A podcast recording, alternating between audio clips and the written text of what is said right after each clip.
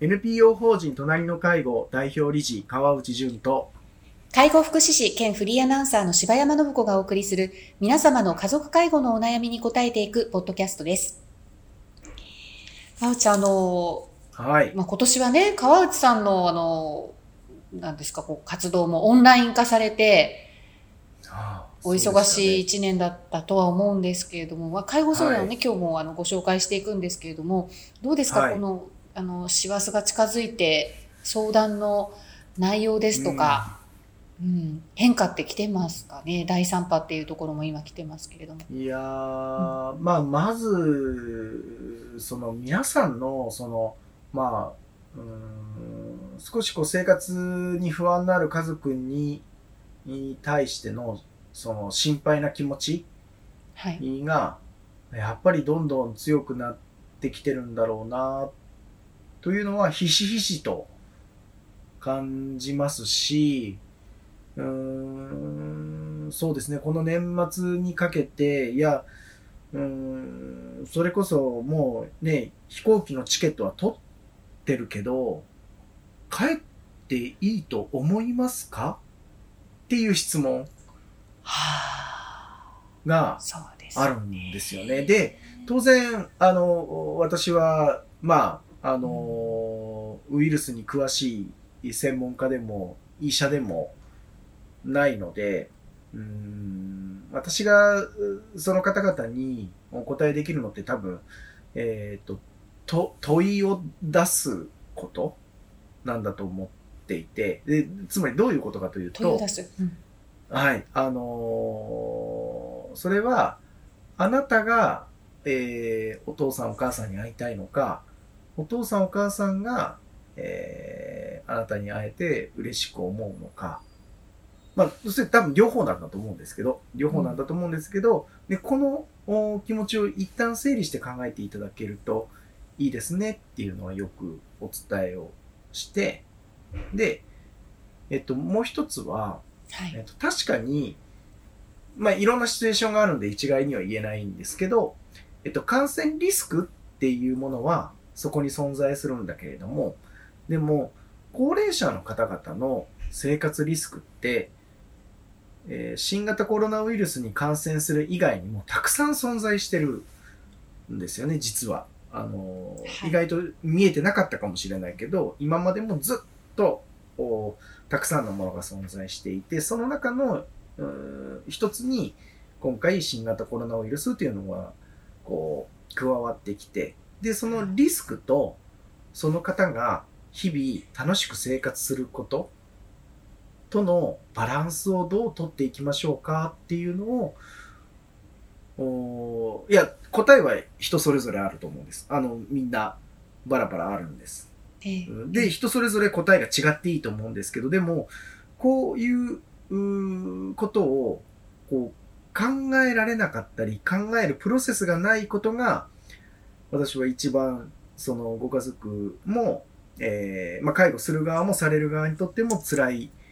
状況に追い込まれてしまうんだろうなと思うので、なので、なんか、えー極端な言い方ですけど、じゃあ、新型コロナウイルスにかからなかったから、すべてが OK なのかっていうと、そうではないですし、ウイルスにかからないために、ご高齢の方は生きてるわけでは、当然ながら当たり前ですけどね、ないので、えーえーここのバランスを考えて、えー規制するかどうか。これはすごく難しい話だと思うんです。うん。で、でも、でもここでも考えておいていただけてると、うん、言い方はちょっと、あの、あれなんですけど、万が一自分のせいで親がコロナウイルスにかかったんじゃないか、みたいなことを思って自分を責めずに済むんじゃないかなと思ってるんですよね。あの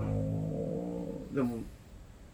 どこでどうかかるかなんてわわからないし、また、えっ、と、どこで、え誰から媒介してかかったのかも、なかなかわからない、感染経路っていうものが、なかなかわからないものもあると。えーで、えーそれは、実は、実は転倒骨折も、認知症も、お脳梗塞も私は同じだと思っていて、な例えば、あその、えーっと、なんか、ね、すごい介護の深い話なんですけど、その、ある方が、えー一緒にお母さんと散歩してました。で、えっと、一瞬自分が、えっと、鍵を落としたと。あの、一緒散歩してる娘さんが、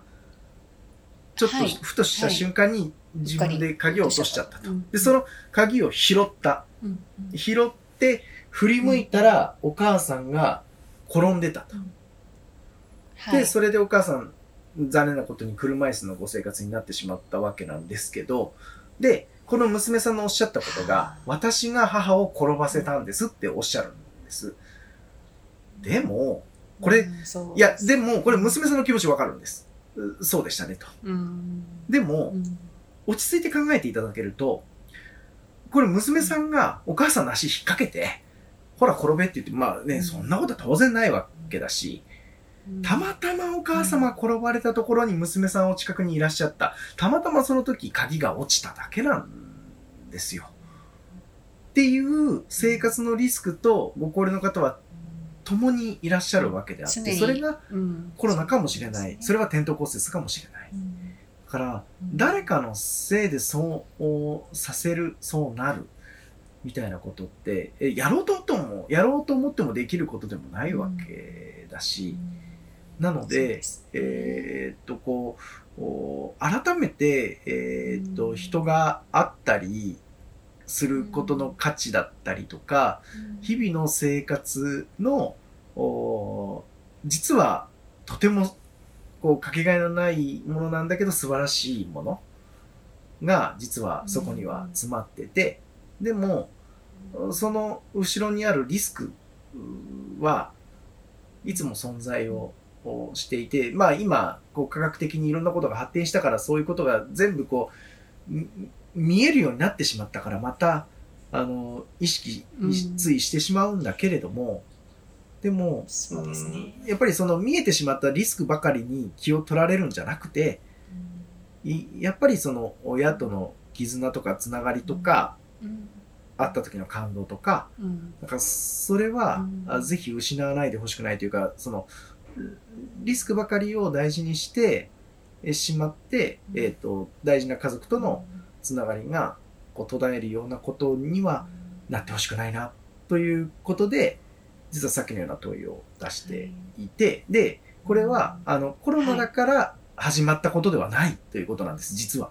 もともと私たちの中にはそういうこう気持ちが備わってしまってて、で、コロナによってよりが、それが鮮明化したっていうだけなんじゃないかなはいと私は思ってて、さっきのような問いを出しているうんというところですね。本題の前がすごく長くなって申し訳ないんですけど。いえいえでもあのやっぱ考えるプロセスがないことがやっぱり、あの怖いっていうことすごい今日あの大事なお話だったかなと思いああ、ました。嬉しいです。はい。うんあのこういうまあ例えばその規制する一つにしてもあの当たり前にしてたからねこれまではあの考えもしないことだったと思うんですよね。それを考えることが、まあ、この先やっぱりあのご両親のこう、まあ、やっぱ最後までっていうところのあの伴走していくときにうんあの考える、うん、あのポイントポイントがこれからあるんだよっていうことを早めにもしかしたら気づけたっていう考え方もできるかなと思ったので、そうですようんすごね。くいい話だったなと。ねうんあーいや、そう言っていただけるとよかったかなと。まあ、うん。なんか、ちょ、ちょっとお大きい話で言うと、まあ、そのし死生学とかっていうものがもしあるんだとすると、そうですね。まあ、そのえ、ーまあ、残念だけど、その、最後が来るといった時の、その最後があるからこそ、今の価値を見直せたりするっていうことと、うん。なんか非常に似通ってるところあるかなと思っていて、で、私はこの介護の仕事をさせていただいて、えーまあ、たくさんいろんな学びはあったんですけど、うん。この最後があるということを、おいろんなあーご高齢の方のお生活を通して知ることができたことは、うん。まあ、当然あの自分にもいつか最後は来る。それは突然かもしれないし、まあ、ずっと先かもしれないんだけど、うん。でもそれを意識して毎日を大事にするということをこう体験としてというか、あの、うん。おもう、うんえー人から見聞きしたりとかということではなくて、一緒に体験することとして、えー学ぶことができたことは、この仕事をしてて本当に良かったことだなと思う瞬間でもあるので、本当ですね。えなんかそんな風にこう、うん。コロナと向き合えたら、あの、ん。なんかいいお付き合いできるんじゃないかなと思っていますかね。そうですね、うんやっぱり排除できるものじゃないっていうかね、うんそういうことはありますからね。そうなんですよね。ね。おっしゃる通り。はい。はいね、ありがとうございます。で、まあ、今回はあのご相談内容からということでまた、あの一つご紹介しますえ。入院している父を自宅に迎えようとする母が心配ですということで、やっぱりこれはコロナの影響うんでこういうご相談があったっていうことですか、そうなんですよね。うんまあ、なかなかもう多今分、ね。えうん、あのー今同じような悩みを持っているご家族たくさんいらっしゃって、はいその入院してしまった自分の大事な家族に面会になかなか行かれなくなってしまってるんですよね。で、そうですね日々の様子がわからなくてやっぱり心配だっていう気持ちうんがあると。で、また本人はとにかく家に帰りたい帰りたいと。うん。こんなとこに入れられるなんてって言いながらうん。毎日生活してると。ええ。うん。で、またね、えーご本人、まあ、いろいろこう混乱の気持ちもあって、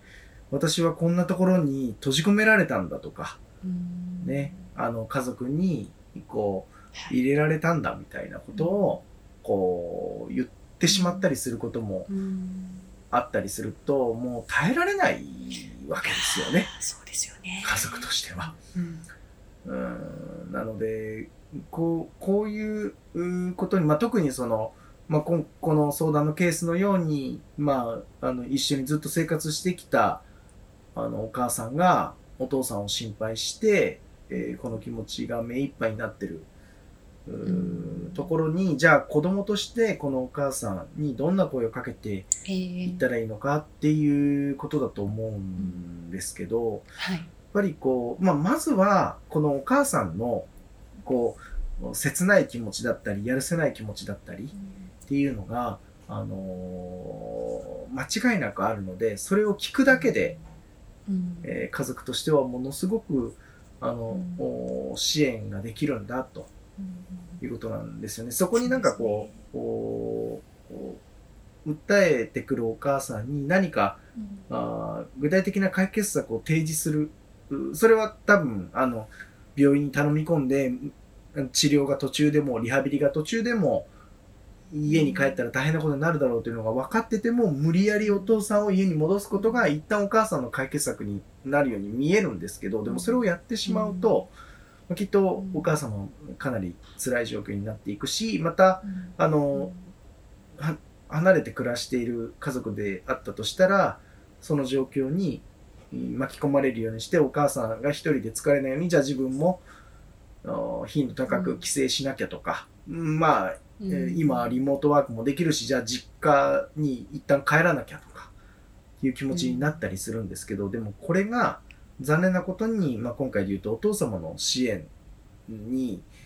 とってはマイナスになることがあり得るわけなので、だからお母さんに対して具体的な解決策を提示し、それを実行することが支援ではなくて、えーお母さんの話を聞くことがとても大事な支援になるんですと。で、この時きっと大事なのは、子供として父や母に具体的な何か、あの手立てが取れないという、ご自身のうしその後ろめたさ、歯がゆさとうまくお付き合いしていただくことが実は大事で、あの、家に帰ってきたお父さんのおむつ交換を頑張るとか、えー例えば認知症という症状があるんであれば繰り返し訴えることを我慢して聞くとかっていうことを頑張るというよりかは、うん。自分のその、お後ろめたい気持ちとお付き合いしていただくことが実はすごく大事だし、それが、あの、お父様の支援になるんだなっていうことは知っておいていただけるといいかなとは思うんですよね。で、えーで、当然、えーご家族の中だけで、えーお母様の気持ちとかおお父様の気持ちをこう吸収していくのもなかなか大変なので、やっぱりその時は病院のソーシャルワーカーさんとか、まあ、看護師さんとかに協力していただいて、えーお母さんと、おまあ、お父さんをそこに立ち会うことができるかどうかはあれですけど、今後のその支援の方向性を、やっぱりこう、家族だけではなくて、家族以外の人も加わって一緒に話し合う場を作っていったりとか、っていうことが、あの、実は、お父様の支援にもなるのかなとは思うんですよね。なので、まあ、どうしてもね、コロナになっているはい。そして、えーそれが面会ができないはい。ことで、えー家族側の不安はどんどん高まってきてるんだけど、うんまあ、うん、だからこそですね、うんその不安を抱えやすい今だからこそ、あの、うん、なんでしょうね、えー本人の本当の支援になることって何だろうかということを、ご本人の言葉だけに、まあ、今回言ったらお父さんの家に帰りたい帰りたいっていうその